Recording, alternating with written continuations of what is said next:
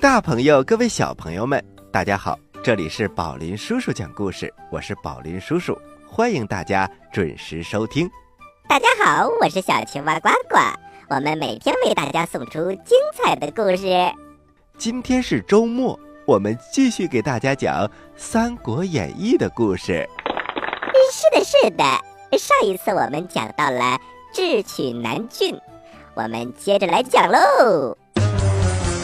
故事一箩筐，故事一箩筐。《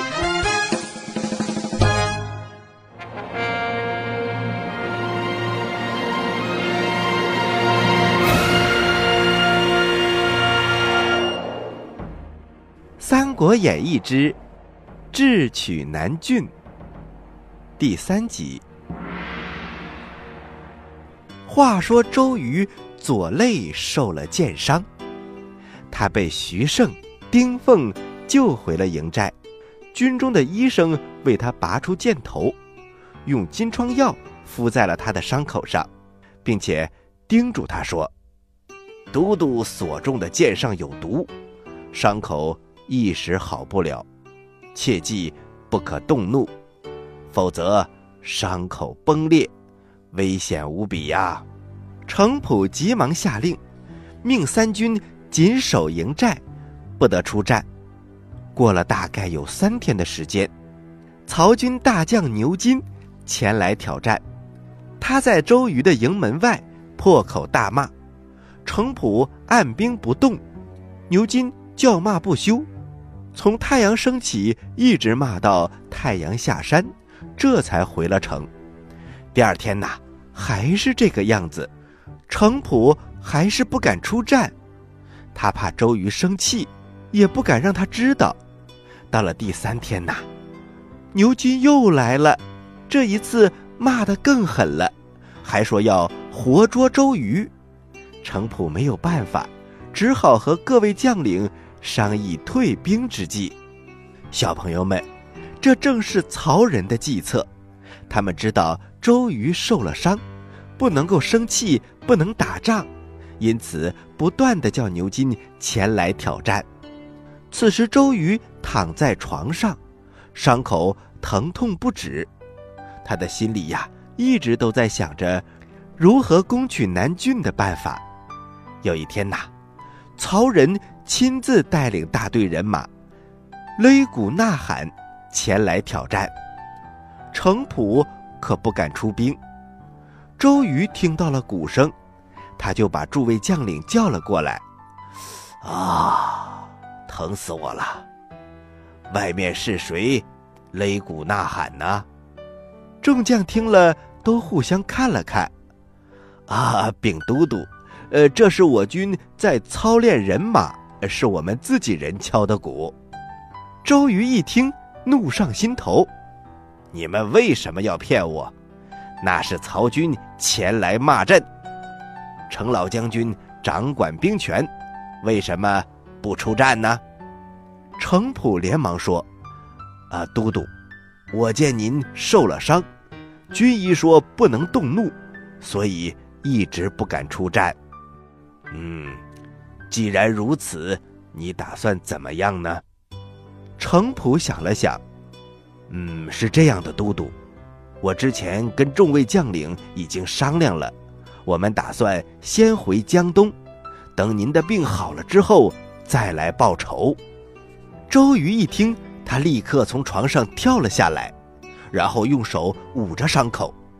大丈夫应当战死沙场，马革裹尸，怎么能因为我一个人耽误了国家大事？来人呐！给我披上铠甲，拉来战马，出营迎敌。众将一看，无不惊骇，大家纷纷上马，跟随着周瑜走出了营寨。周瑜率领着大家冲出寨门，只见曹兵摆成了阵势，曹仁立在大旗之下，挥着鞭子骂道：“周瑜小儿，活不长了！”他躲在屋子里，不敢出来吗？哎，前面那位是周瑜吗？周瑜听了，拍马向前，高声的喊喝：“呆！曹仁匹夫，周瑜在此！”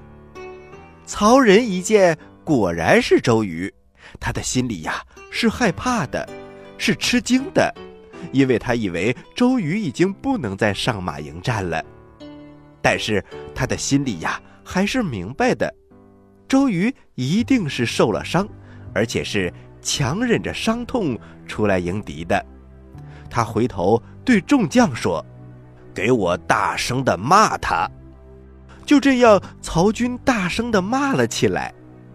他们骂周瑜呀，是笨蛋，是饭桶，反正什么不好听就骂什么。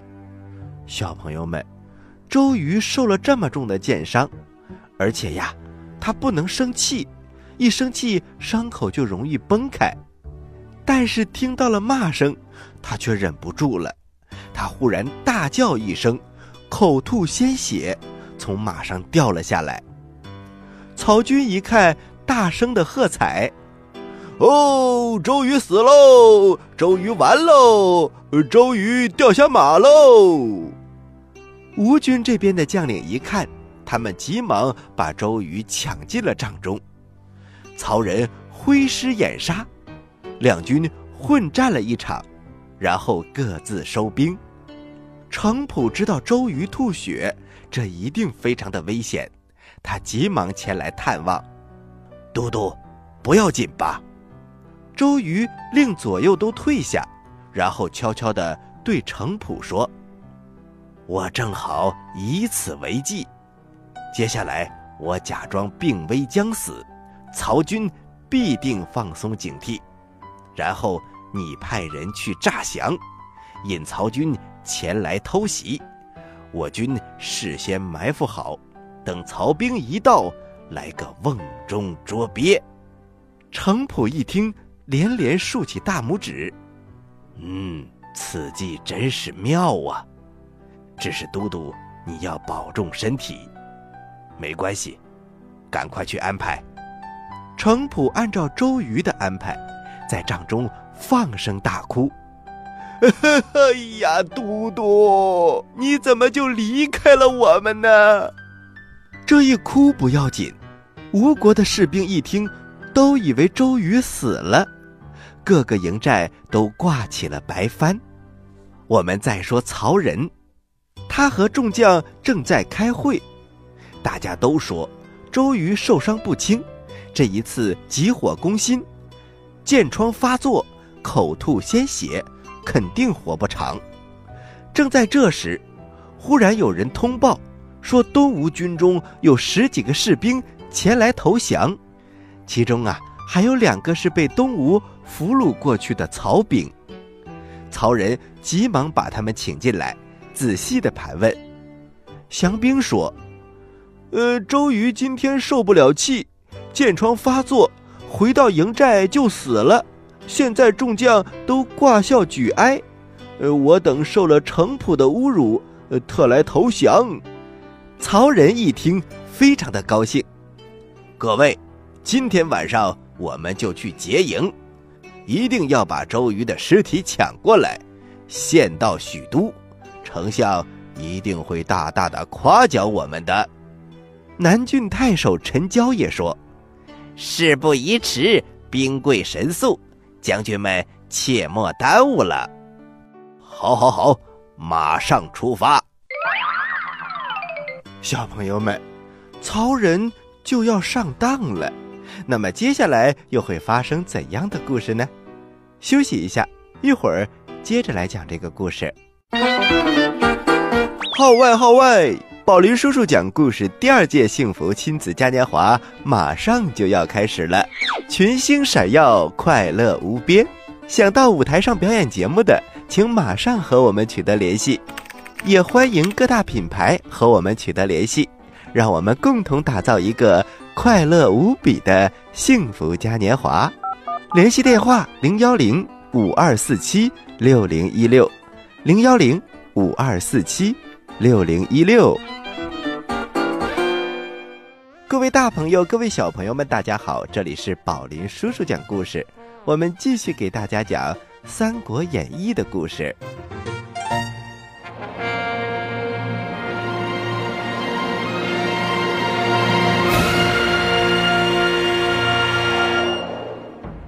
三国演义之智取南郡第四集。话说曹仁想要趁机偷袭周瑜，他派牛金为先锋，自己率领中军杀奔吴营。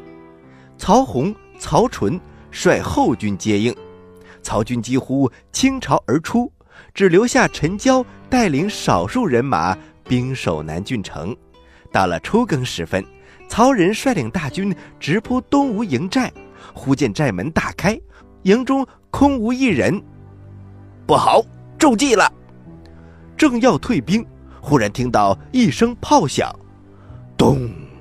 杀呀杀呀！喊杀声四起，韩当、蒋钦、周泰、潘璋、丁奉、徐盛、陈武、吕蒙各领一支人马，从四面八方杀了过来。曹军顿时大乱，三路人马都被冲散了。首尾不能照应，曹仁奋力搏杀，这才冲出重围。他遇到了曹洪，于是就合兵一处，奔回南郡。半路上又被凌统甘宁率军给拦住了，截杀了一阵。曹仁好不容易才杀出重围，估计东吴已经占领了南郡，就慌忙地向襄阳方向。逃了过去，吴军大获全胜，周瑜高高兴兴地乘势率军去攻取南郡。大队人马浩浩荡荡地来到了城下，可是，一抬头却看城楼之上旌旗密布，一员大将站在城楼之上，他大声地喊：“我乃常山赵子龙，奉军师将令。”已占领南郡多时了，还请都督不要见怪呀。周瑜一听，哎呀，可把他气坏了。他急忙下令攻城。赵云一挥手，城上乱箭齐发，周瑜只好收兵。周瑜回到营寨，和众位将领商议。准备先去攻打襄阳和荆州，然后再来攻打南郡。正说着，忽然有探马来报：“呃，禀报都督，诸葛亮得了南郡，用曹仁的兵符将荆州的兵马全部调出城来救南郡，却叫张飞乘虚而入，占了荆州。”周瑜听了大吃一惊，还没张嘴说话。又来了一个士兵，呃，禀报都督，诸葛亮用曹仁的兵符将襄阳的守军全部调离，又命令关羽乘虚而入，夺下了襄阳。周瑜傻了，这两个大的城池都被刘备毫不费力的占去了，他不禁问道：“诸葛亮是怎么得到曹仁的兵符的？”程普说。他在南郡抓住了陈娇，兵符自然就到手了。周瑜越想越生气，越想越不服，他大叫一声，气得创口崩裂，晕死了过去。过了好长时间，周瑜才慢慢的醒了过来。众将连忙来安慰他，周瑜咬牙切齿，不杀了诸葛亮。我这口气如何能够咽得下去呢？周瑜强忍着疼痛坐了起来，正要和程普商议如何再重新夺取南郡。鲁肃来了。周瑜对鲁肃说：“我要和刘备、诸葛亮决一雌雄，夺了他的城池。子敬一定要助我一臂之力。”鲁肃连忙说。万万不可，都督！如今我们和曹操对峙，还没有分出胜负。主公现在攻打合肥，一直都没有攻下。假如我们现在和刘备决裂，他必定投靠曹操，刘曹联合，东吴就危险啦。周瑜一听，他知道鲁肃的话是非常有道理的。他深深的叹了一口气呀，唉，我们费尽心机，耗费了多少性命和钱粮，正要攻取南郡，却被刘备得了便宜，这口气实在是难以下咽。鲁肃想了想，都督先忍耐一时，等我去见了刘备，跟他理论一番。说得通自然好，要是说不通，再动武也不迟。众将都来劝周瑜：“子敬说的很对，都督就按他说的办吧。”唉，也只好如此啦。鲁肃听说刘备和孔明都在荆州，就直接来见刘备。孔明听说鲁肃来了。亲自出城把他迎进大厅，两个人相见，分宾主落座。鲁肃说：“吴侯与周都督派我来问候军师。此前曹操率领百万大军南下，表面上是说攻占江东，实际上是要讨伐刘皇叔。幸好我东吴出兵抵抗，刘皇叔这才转危为安。”因此，荆州九郡本应该归东吴所有，但是刘皇叔用诡计占了荆襄，而东吴耗费了兵马钱粮，却落了个两手空空，这实在是不公平啊！诸葛亮微微一笑，子敬一向是明白道理的人，今天怎么说起了糊涂话？常言道：“物归原主。”荆襄九郡本来不是东吴的，而是刘表的。刘表与我主公是兄弟，他虽然去世，其子尚还存在。我主公以叔叔的身份辅佐侄儿，有何不可呢？鲁肃听完之后，马上说：“如果是公子刘琦占了荆州。”我自然无话可说，可是公子现在在江夏，不在这里呀。诸葛亮听了，哈哈大笑：“哈哈，原来子敬是来见公子的呀！